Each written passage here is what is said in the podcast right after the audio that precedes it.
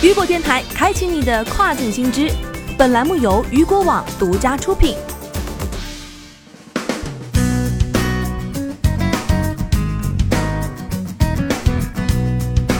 Hello，大家好，欢迎大家收听这个时段的跨境风云。那么接下来将带您一起来关注到的是，Mercado Libre 或在今年第三季度为中国卖家开通哥伦比亚站。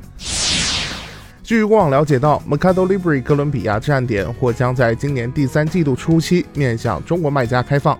在此之前，为加快当地的在线购物配送速度 m e c a d o Libre 已在三月十一号宣布在哥伦比亚开设本地仓库，并计划在五月份启用。同时，其不会在该平台展示其服务产品的卖家收取任何费用。